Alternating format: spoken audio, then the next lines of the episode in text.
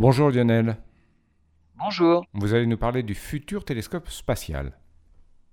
James Webb, c'est son nom, futur super télescope spatial, une sorte de remplaçant de, l'actuel télescope Hubble, mais en fait pas tout à fait, car il n'observera pas l'univers dans les mêmes longueurs d'onde. Pour voir plus loin, il faut aller plus profond dans les infrarouges. Euh, mais avec un miroir trois fois plus grand, des découvertes majeures sont attendues. Hein. Il est toujours prévu pour un décollage à la fin de l'année par une fusée Ariane 5.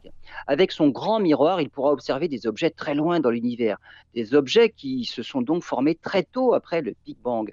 Les astronomes espèrent remonter à la première centaine de millions d'années après le Big Bang, limite que le télescope Hubble actuel hein, ne peut pas atteindre. Une époque très reculée à la fin de ce qu'on appelle les âges sombres, une phase qui a engendré les grandes structures qui façonnent notre univers actuel. Le télescope James Webb ne pourra néanmoins pas voir s'allumer ces objets, mais il devrait pouvoir les voir dans leur prime jeunesse. Comme à chaque fois qu'une nouvelle génération de télescopes entre en service, on s'attend à avoir enfin les réponses à toutes les questions qu'on se pose aujourd'hui, mais surtout, on va découvrir des choses auxquelles on ne s'attend même pas encore, des objets, des phénomènes dont on n'imagine même pas encore l'existence.